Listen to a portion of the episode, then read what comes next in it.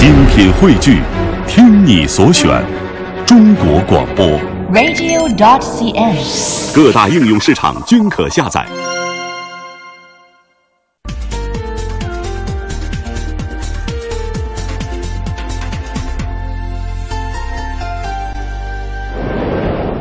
这是哈佛 H 9它是自主品牌有史以来最大台也是最高端的 SUV，它的价格是二十三万起到二十七万多。那这部车除了大和贵以外，它还有一个非常鲜明的特点，没错，大家都会期待我说这句话，那我就说吧，山寨普拉多。山寨普拉多对他来说，到底是一个非常好的优点呢，亦或是一个很大的阴霾呢？今天我想通过这个评测来找到答案。大家可以看到。我从这台车身后走过来的时候，它完全把我整个人给遮住了，因为这真的是一部高头大马的车，它的尺寸非常厉害，长不算很长哈，四米八几不到四米九，跟一个 B 级车差不多，但是它的宽度算上后视镜达到一九二零。超过一米九，然后高度也是一九零零一米九的宽和高，所以真的是站在身旁的时候，你会感觉它比一般的车要大。那我刚才说过，它。模仿的普拉多，其实普拉多的实车比它还要小几公分，它的长宽高都比普拉多还要大出几公分来，所以真的是一部很大的车。那除了大以外呢，它的设计其实也有一些可以讲的地方，比方说它的整个前脸还是有了哈佛现在整个自己家族的特色。那我们知道现在长城已经把哈佛品牌和长城品牌是独立开来，所以长城的 SUV 全部就只会有这个哈佛的红底的一个标志，虽然有点低调，但是远看还是很醒目，一块红色的。然后整个前脸呢是一种比较让人觉得舒服的、容易接受的一个设计啊、我们看这个前脸不能单独来看，因为它车子很大，我们可以走远一点来看的话，你会看到它有几个出风口，一个是这里啊进风口，一个是这里，一个是上面有个很大的啊，还有一些。镀铬的装饰条，然后这里还有一个，那这三个呢，其实都完全是装饰作用的，它们都不通里面的。这个车实际上发动机舱不需要那么多的新鲜空气，但是他们还是做了这几个装饰的东西，让这个车从远看的话，你不会觉得它是大而无当的，还是有一些比较精致的细节。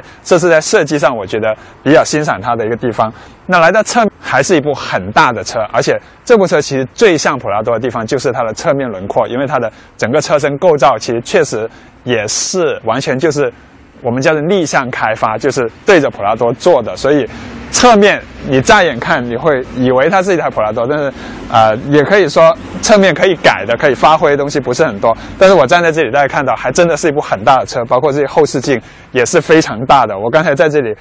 擦，今天下雨，我在擦车的时候，我头还狠狠地撞了一下这个后视镜，这是在别的一般车上不会出现的问题。那我们今天这台是低配的版本，所以它的轮胎呢是十七寸的轮圈，如果是中配和高配呢，它会用到十八寸。然后整个轮子呢，我们可以看到就是非常传统的越野车的车轮，二六五六五 R 十七，很厚的轮胎。然后来到后面呢，这也不用我多说，很传统的丰田越野车，呃，Land Cruiser 还有。呃，普拉多他们就是后面背着一个备胎的。其实这个在现在新一代的 SUV 上已经不太流行了，但是老一代的车迷、越野车迷，他们还是一看到这个东西就觉得，哎，没错，这是一台越野车。那实际上呢，我个人喜不喜欢这个东西呢？我觉得有点保留，因为这个东西放在这里。看起来是很有个性，不过它有些问题，比如说你后面背一个小小车追一下尾，或者说你倒车稍微撞到一个树或者撞到一个消防栓的话，本来该起作用的保险杠没有起到作用，反倒是这个很脆弱的塑料的一个备胎罩起作用，一定会把这个东西给捅破了，然后有可能会捅到你的备胎，备胎呢又会因为备胎是安装在这个后门上的，所以备胎会把这个力。传到这个后门上，导致整个后门的变形，所以这个东西实际上它是增加了维修成本的。那可能厂家也想到了，所以哈佛 H 九其实还有一个版本是没有这个背着一个书包的，没有这个东西的，拿掉。然后那个牌照框呢就不是在边上，是在中间的。那个版本还要便宜三千块钱，当然它不是没有了备胎，它只是把备胎放到了车底。我个人是喜欢那个版本，如果我要买的话，我不会买这个背书包版本。啊，这个呢是一个倒车摄像头，位置也是比较特殊，因为它只有放在这里才能够看到整个车身啊。如果放在这里的话，你看不到这个距离。虽然格局是很像普拉多，但是我看到它的很多细节还是很有自己的特点的，比如说这个 C 型的这个尾灯啊，这个尾灯是一种灯带的设计，所以晚上看也是挺有档次的。这种设计其实早几年只有在宝马上面你才能看得到，但现在自主品牌的高端车也用上了。还是回到刚才那个问题，这部车的外形会不会给人感觉一看就是个山寨货？其实我觉得不会，因为它除了格局有点似曾相识以外，它的很多的细节处理，还有整部车呈现出来的气质，其实都有它自己的个性。而且我曾经批评过新的普拉多，整个外形、整个前脸已经设计的是张牙舞爪的，我个人有点接受不了。反观这台哈弗 H 九呢，它整个车的个性更符合中国人的审美观，所以从外形来说，我是很愿意接受这部车的。当然，当然英雄要不要问出处这个问题，我们还是先放到一边。大家可以看到，这台车虽然它真的是牛高马大，但是我上下车还是比较方便的，因为门把手啊，还有这里也有一个拉手，这两个手一起用力，很轻松的就上来了。上来之后呢，我首先要问自己一个问题，就是这台车它像不像一台二十几万的车？因为它是自主品牌有史以来最贵的，这个答案非常的重要。那我就细看这台车的做工用料，包括我也去摸了一下仪表板啊，各处啊，其实仪表板比我想象的要稍微硬一点。但是我们要知道，它的定位是一个硬派越野车，所以这些地方啊稍微粗一点的用料没有问题。如果这些地方都太华贵的话，你出去越野沾到一些泥水，你还会心疼。其实整个车厢最软的一块料子呢，用在了这个小腿右侧的这个位置，这是真的很软的。这个作用呢，就是在你越野颠簸的时候，腿会老是蹭到这个地方嘛，所以它用了一块很软的材料。如果你夏天穿着短裤的话，会特别明显能够感觉出来。这也是。从最早的长城哈佛就有的一个小设计，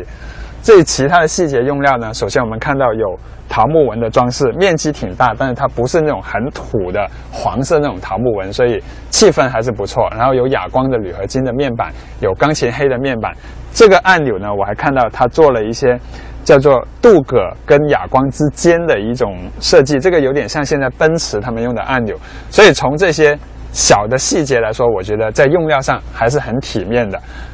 做工方面，整部车的一些夹缝啊、装配的质量啊，其实也是不错的。包括这个关门的声音，不管你是用力关还是轻轻关，还是觉得挺结实的一部车。那是不是就完全没有破绽呢？也不是，我还是找到一些破绽。比如说这个方向盘，它是一个四向调节方向盘啊，上下伸缩。但是这种伸缩的时候的那种生涩的感觉。还是跟真正的二十多万的那些合资车是有差距的，这是一个不容易看出来的地方。那其他的像按钮的质感啊，按下去啊，还有旋转起来这种紧密度，其实都不错，没有什么很明显做的不够好的地方。下面我们来看看配置，因为配置呢是非常影响你对一个车厢的档次的印象的。那其实今天我刚拿到这部车的时候，我有一些失望，因为。我们拿到的是一台最低配哈弗 H 九，现在有三个配置，有二十三万的、二十五万的，还有个二十七万多的。二十七万多那个现在网上是被大家分享的最多的，因为它的配置真的是太齐全了，有这个加热通风座椅啊、记忆座椅啊，还有全地形的呃越野模式啊，还有很高级的 Infinity 的音响。我很想知道那些东西表现怎么样，但是。无奈，今天我们拿到是一台最低配，但是最低配也能给我一些惊喜。首先，它的仪表板中间还是有一个全彩色的一个液晶屏，这个液晶屏呢是显示行车电脑的一些信息，而且它的这些信息每次在显示的时候呢，它都会有一个车的形状，这个车做的很精致，基本上就真的跟一些合资品牌的百万级的车很像了。就你光看这个屏幕，只是说它这个屏幕不够大而已。第二点呢，就是在档杆这一个片区呢，感觉它还是一部很高级的车啊。首先它有电子手刹，有 Auto Hold，然后有经济的运动的雪地的模式，还有一个旋钮。这个旋钮呢，我们在低配只有二 H 自动模式、四 H 和四 L，就是很传统的越野的啊低速市区、高速市区这些选择。如果在中高配上呢，它会有一个类似路虎的那种全地形的反馈系统，就是说你可以通过地形去选择。嗯，其实。就是说，这个是原始一点的，那个是傻瓜一点，或者给人感觉会高级一点的。四个车门的所有电窗按钮呢，也都是全部的一处式升降，可以说是挺显档次的。那在中控台上呢，这些按钮都做的很大啊，也很精致，所以操作起来也算比较。方便就光说按这些按钮是挺方便的，但是我要吐槽的是这个上面的这个屏幕，这个屏幕呢大是够大，不过大家看这是我的驾驶位置，我还要往前一点啊，这是一个低配的是手动座椅，那这是我正常的驾驶位置，然后我要操作这个屏幕，你看我把手伸直了是够不着的，我必须要把身体往前倾，才能够得着这个屏幕。所以在人机工程上是不太好，而且它屏幕是往上朝的，啊，感觉就它就不是朝着我的。虽然它是要我去操作，但是它感觉是朝着天的这种感觉，所以不太人性化。还有就这个屏幕里头的一些字体啊，还有精致感啊，给人感觉就是一个十万块钱的很多的自主车现在都有这样的多媒体系统了，所以这个屏幕不太显档次。还有我发现它的空调空调片区在这个位置，但是每次你调节空调的时候。它的空调信息都是通过这个屏幕来显示的，而不是在这个面板本身这里。其实我觉得它只要显示几个数字啊，风量显示在这里就会很方便。但是它放在上面会有什么问题呢？就比如说我驾驶者正在调节一些车辆的信息，比如说越野的信息的时候，它这里是可以看到越野信息的。这时候副驾驶位置的人稍微调一下空调。这个菜单一下子就跳到空调了，当然过几秒钟它会重新跳回去，但是两边会出现抢这个屏幕来使用的状况，所以不太人性化。虽然如此，这个屏幕其实我花了点时间去看，它的功能还是挺齐全的。除了导航啊，导航今天我们这个车导航没有激活，所以我不知道它导航做的怎么样。但是呢，就这个 menu 状态，你可以设定车辆的很多东西啊，包括防盗啊、泊车啊、后视镜啊等等。更有惊喜的是，在这里有一个车辆状态。可以看到前轮扭矩配比，就是它的前后四驱，前轮拿到了多少的动力，可以看得到冷却液温度、发动机、变速箱的油温、蓄电池电压、车辆的转角、海拔。还有气压的数据，海拔跟气压呢，在上面这里还也有一个小屏幕去显示，包括这个车所处的坡度，你所处的方向啊，这个东西把它单独出来呢，更加强化了它作为一个硬派越野车的感觉。但是说实话，我觉得这个对于绝大部分用户在城市里开呢是没什么用的。我宁可它这里显示一下车外温度啊、车内温度啊、音响正在处于哪个台啊，可能这个更实际一些。还有这个没说完啊，海拔之外还有。气压啦、坡度啦、车所处的坡度啦，还有车所处的倾角，就横向我们停在一个斜坡上，这个斜面有多少？嗯，还有其他的信息，所以信息还是挺齐全的。不过我就在想，如果我要越野的时候，我还得把它调到这里，然后一项一项这样去切换，这多少也会分心。虽然是一台低配版，但是它还是有倒车影像系统啊，挂倒档可以看到刚才放在备胎后面的那个摄像头，可以拍到后方的情况，而且有不同的辅助线可以去协助。但是这部车没有自动泊车，它也没有我很想要的全景摄像头，即便是最高配也没有，因为这部车太大了。其实我希望它能够在后视镜啊，在车头啊，能够。布上一个全景摄像头，其实自主品牌很多车都已经有了，比亚迪十万块钱的车都有了，但是这台车二十几万这么大的车，它又要去越野，它没有这个配置，我觉得我是比较失望的。当然也还是有些小惊喜，那像我们这台最低配，虽然它没有天窗了，但是它这里呢有一个很漂亮的照明灯，是 LED 的，两个 LED 的白色的照明灯，很漂亮，很精致，而且还有一个气氛灯，当我把车灯打开的时候。晚上的时候，你看这里有一个环状气氛灯，而且这个气氛灯呢，还可以大家看，可以变颜色的，可以蓝色、红色、黄色、紫色几种不同的色调。这个之前是在最早应该是在 Mini 这样的玩格调的这种小个性车上出现，但是在这台车上也有了，所以这个是可以平添很多车厢的玩味的。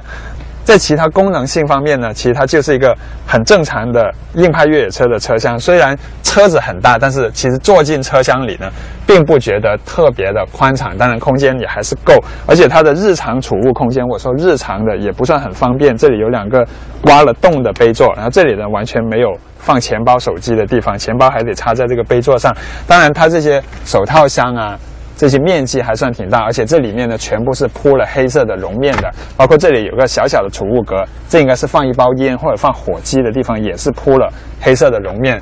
还有这个眼镜盒也是铺了的，然后这个呢是很大的遮阳板，而且这里还有个延长板。这个呢，当你去一些太阳阳光照的比较低的地方，比如说去西藏啊、去新疆这些地方，你就知道这个东西有用了，因为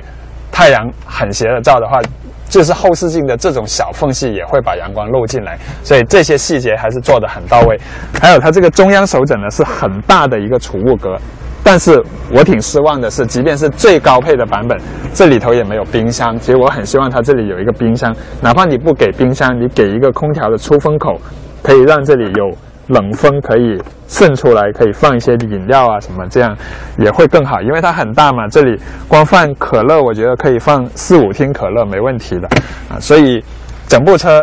车厢就是这么一个情况。我说的很细，我希望能够让大家感觉，其实车厢是最能表现出厂商有没有认真仔细的去做一部车的地方。虽然车子高头大马，大家看到我上下这个后座还算是比较方便的，所以依然要多的这个把手。那坐进来之后呢，整个后座的空间其实很正常，是这么大一个车应该有的表现。地台接近是全平的，座椅也坐得很平坦，所以即便我坐到中间这个位置呢，从头枕到整个靠背的感觉也还是很舒服自在的，真的就是一个大车的表现。那在座椅的整个设计上也人体工程做得不错，这个。脚垫也足够的长，高度也不错，而且它这个靠背呢是可以调角度的，调起来也很方便啊，而且调节的幅度也挺大。这样座椅还可以前后移动，因为它是有第三排的。当第三排坐人的时候呢，我们可以把这个座椅往前调一点，够用就行了，给后面多腾一些空间。然后再看看细节的设计，这里有一个手枕，这个做的有点硬啊，但是打开之后还是有点惊喜。这有个小储物格。这里有个杯座，都做得很工整，这些质感也都不错。啊，前面呢？这里有一个后座的独立空调系统，即便这台是最低配，它也是有独立空调的，可以自己控制温度啊，送风模式都有。但是它的后座出风口呢，就不在膝盖这个位置，这也是为什么我刚才说它前面有这么大一个储物格，但是没有做到有制冷的功能，因为空调不是从这里走的，空调是从顶上这里走的，直接就吹着身体。然后这是中排的，后排还有一个。所以这样的空调呢，其实对人的身体是挺舒服的，只是遗憾的没有实现我想要的那个中间的制冷的一个小冰箱的功能。然后这里储物袋，然后这上面呢还有一个挺漂亮的两个 LED 白灯的一个后座阅读灯哈。那我第一次摸这个阅读灯的时候，我不知道它是轻触式，其实它就是这样摸一下就可以开。但是我不知道它是轻触式，我就用力一按，用力按呢，我就发现，你看这个顶棚会动，而且有声音。这就说明这一块的做工质量还是有待提升。哈弗 H 九呢是一个标准七座的车，那我们先来看看怎么样坐进它的第三排。首先我刚才提过了，中排座椅可以前后移动。那为了第三排腾出一点空间呢，我们大概把它往前移一点点。现在还是有差不多有三十公分以上的腿部空间，这个对于一米八的人来说，这个腿部空间都是足够的。那现在我看看这个座椅能不能从这边进去啊？我用力掰这个。好，大家看到了，放平之后呢，这里是没有一个进出口的，所以这边的这个两个位置的座椅呢，其实是进不去的。那怎么进去呢？其实机关是在那一边，它的把手还跟那边一样，但是掰下去之后另有乾坤。你看，就一只手，它整个座椅就往前去了，然后腾出一个不算特别宽大的空间，但是上下车还是可以的。而且这里还有一个脚垫，看到吗？这个脚垫，好，踩着上去。基本上这一类的七座 SUV 进出第三排都是要这样进出的了，然后坐进来，因为这台车是有大梁的底盘，所以它的底盘真的是很高，所以我坐在这个第三排的时候呢，你看我的脚整个就被抬起来，所以这个坐垫离地是很矮的。那这种坐姿呢，我把它叫做小凳子，就搬小凳子的坐姿，就整个人好像蹲在这里一样，呃，腿部空间其实是够，但是因为我的脚也没有办法塞到前排座椅的这个。底下去，所以我的脚其实根本没有办法利用这个足够的腿部空间，所以整个感觉还是有点憋屈，说实话不太舒服。那头枕呢，应该是可以升起来的，没错，手头枕可以升起来。这个座椅挺薄的，但是坐进来呢，坐垫还算是有一点点的柔软度，不然你屁股就会像个锥一样锥下去，会更难受。但是总体来说，这个座椅已经算是。比较难受的第三排座椅，不是空间的问题，主要是这些小细节。我觉得如果它前面这个坐垫底下再腾出这么高的空间，让人的脚可以伸进去，可能会舒服一些。不过现在总体上你看，整个腿都是被腾空的，所以，嗯，我不会愿意在这个后座坐一趟长途，两小时以上的长途，我觉得受不了。现在我们来看看尾箱的表现。首先，我还是要说这个尾箱盖的设计，因为它是一个横拉门加上背着一个书包，所以它的这个后玻璃呢就不像一些高端的 SUV 那样可以单独的打开。当然，中国人用这个功能确实也比较少，因为中国人不够高大。可能美国人他们很高大的，他们喜欢光拉开这个，然后在超市把东西往里面丢。但是哈弗 H 九就把这个功能给去掉了，因为这个功能其实普拉多是有的。那它完全模仿了普拉多的一点呢，就是这个横拉门。横拉门呢其实是挺省力的，打开和关闭都比那些朝天开的 SUV 门要方便，因为朝天开很高。拉起来不方便，你一般都要有电动，不然女孩子也很难操作。但是这个门有一个很大的问题，大家有没有发现？我们中国是靠右行驶的，日本是靠左行驶的。普拉多的门就是这样朝右开的。为什么？因为靠左行驶的话，你的车是靠左边停的，所以我们把车停在马路边的时候，我们在马路旁边这样往车上搬东西很方便。但是中国不是，中国车是靠右停的。那我开了这个门，车子靠右停会出现什么情况？我搬东西就得这样搬，就得这样搬，然后再绕回去。这就是一个很大的问题，我不明白为什么这台车在逆向丰田普拉多的时候不把这个门的方向给改过来。我认为这是一个很大的问题，非常不应该。但，普拉多这扇门的一些好的小细节呢，他也学到了，比方说。这个停杆呢有一个小锁扣哈，打开这个门九十度之后呢，红色这个地方我们把它旋转一下，就轻轻卡一下，它就是一个锁扣，可以把这个门给这样卡住。所以即便我们车是停在一个斜面上，这个门也不会自己关上，或者大风吹也不会关上。所以这是一个好的人性化细节，完全跟普拉多是一样的。然后这里呢还有两个盖子，这两个盖子呢打开看看是什么，急救包，还有这个是啊三角牌，然后这里呢有一个。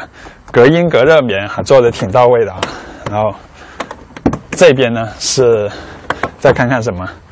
随车工具放在这个地方也是很工整的放的，然后后座这个地方呢有一个二百二十伏的电源插座，为什么放在这里呢？意思就是说这个车不是给你商务办公，当然你拉一个插座拉上去笔记本电脑也能用，那放在这里呢更多就是我们。到了野外野餐的时候，把电源拉出去给外面的人用，这是很有生活情调的地方。然后我们现在来看看尾箱的空间，现在是一个七座的尾部空间，基本上是不能放任何东西的了，就一把伞还可以放一放。但是它这个座椅呢可以放倒，放倒的方式也很简单，就这样一拉，往前推。不算很费劲，然后呢，这就是它的常规的尾箱空间。尾箱遮物帘它也是有的，但是我们今天在试驾车没有放上来。然后当你要坐七个人的时候呢，这个拉起来也是特别的省力的，甚至拉起来比放下去还要更省力一些。你看，放下去还要用力。好，总体来说还算是挺人性化的。啊，这里呢还有一个盖子，这个有惊喜，大家猜这里面是什么？没有任何的标注，但是确实做了一个开关，打开看看，什么都没有，里头就是这个车的隔音棉啊，它就是让你看到我这里就是放了这么多的隔音棉啊，我不知道这个盖子是用来装什么的，或许我们可以藏些钱啊什么藏在这个里头，好吧，这是它的尾箱，然后它这个尾箱还可以继续往上扩，我们来看看。不过我想说的是，大家看得到。貌似是很大的空间，但实际上呢，啊，中排座椅、后排座椅其实厚度都是挺大的，所以你可以看到整个地台离地面已经很高，而地台离天花板的高度呢，其实并不是很充裕。比方说。啊，丰田的汉兰达在车身上跟这台车差不多大，但是汉兰达在完全放平了以后，它的整个车厢的可用的装大件物品的空间要比这台车大很多。为什么？因为这台车它是有大梁的，它是一个硬派越野车。这种大梁的车呢，大梁本身就架得很高，占用的空间很大。然后加上这台车它的座椅本身其实厚度啊什么都还是挺厚道的，就是真的座椅本身是很认真的去做，并没有刻意把座椅偷薄，所以出来的整个。装大件物品的空间其实不算特别大啊。如果要真的野餐，在这上面想要睡个觉的话呢，中间这里也没有做到完全的全平，所以这是一点点的小遗憾。但是总体上这个车厢很多的细节啊，很多操作起来的力度啊，其实都是不错的。我最大的意见还是这个门的方向，我觉得这是一个很大的败笔。哈弗 H 九呢，现在全系只有一台发动机，就是 2.0T 涡轮增压的汽油机。这部车的车重是2.2吨啊，然后呢，变速箱是一个 6AT 六速的自动变速箱，四驱系统呢是一个分时四驱，就是可以切换自动啦、两驱啦、四驱啦，或者是低速四驱。那我交了这底之后，大家就会问了：2.0T 的排量用在这么一台2.2吨的大车上够不够呢？这是所有人的问题。其实我一开始我也会觉得，这一定是哈弗 H 九的一个软肋。我今天一定要好好考验它。那其实我对它的要求不高，我只希望它第一脚油门给我一个好印象。有没有做到呢？可以告诉大家，它做到了。因为这部车的第一脚油门踩下去的时候，啊，不能说它有多高级，但是它的畅顺感，它的动力涌现的时候的那种自然的感觉，还有你听不到发动机有任何的不悦耳的声音。从这几点来说呢，这部车都是做到了，让人觉得这个 2.0T 动力是得体的，放在这么一台大车上。并没有让他觉得很吃力，不会说你一上来啊开两分钟你就说我都说了这个发动机有问题吧，没有这种感觉。所以在日常市区开呢，红灯起步之后，你就算是比较深的踩下这个油门，它的一档、二档、三档的提速都来得很畅顺，速度再起来了以后呢。主要就是靠这个车的惯性了，因为它车身够重，所以真的要 kick down 换挡的时候呢，你能感觉到一点点换挡的顿挫，但是顿挫并不明显啊，就是你从脚底能感觉到它在换挡，但是并不会影响到你整个车的那种平顺感。这个车的变速箱呢，还提供了一个 Sport 运动模式，它甚至还有啊，顺便提一下，每次我一切换这个 Sport 的时候，它就有很大声的叮的一声。我觉得这是完全是多余的，我不知道为什么要这样设计。除了 Sport 模式，还有方向盘的加减档拨片。我也试过放在 Sport 放在手动模式用加减档拨片，它的加减档还算是比较平顺的。啊，当然三降二这些就会稍微啊会有一点顿，但是我想这个加减档并不是让你在马路上甚至在山路上去攻弯用的，这个应该是。在一些比较恶劣的崎岖的越野路面的时候，你可以用到这个加减档去自己控制档位。这是一部很大的大车，除了说跟人抢位置或者在低速掉头的时候，你会感觉车身真的很大以外，在慢慢挪车的时候，你看松脚油门踩脚刹车，包括前后有时候掉头的时候，你一停下来，你感觉这车身这种晃动，也确实是那些很大的。悬挂比较软的车才会有这种感觉，但是说到悬挂呢？这台 H9 它因为成本的原因，它并没有像很多的高端硬派 SUV 那样用到空气悬挂，它只是一个纯的机械悬挂，所以它的悬挂只有一种硬度，只有一种高度。在这种情况下，调教的功夫就非常重要了。你如果调得太软的话，可能在日常可以比较舒适，但是越野的时候，这个车就会很容易触底，颠簸的时候，车子的底盘也会招架不住。那现在这部 H9 呢，光是公路的操控和行驶舒适性来说，我可以给它打到九九。十分过一些比较深的井盖，还有一些比较颠簸的混凝土的路面的时候，这部车的那种颠簸感呢，其实比我开过的大部分有大梁的越野车都要好。你确实能感觉到它有冲击，但这种冲击呢，还是有一点点厚实感的，不会说非常的生硬。而整部车的结实感，还有底盘对于路面的那种噪音的控制抑制。还是在一个相当不错的水平，确实像一部有一定档次的车。这个档次具体到多少呢？说实话，也没有到五十万以上的车的感觉，基本上二三十万的车的感觉还是符合的。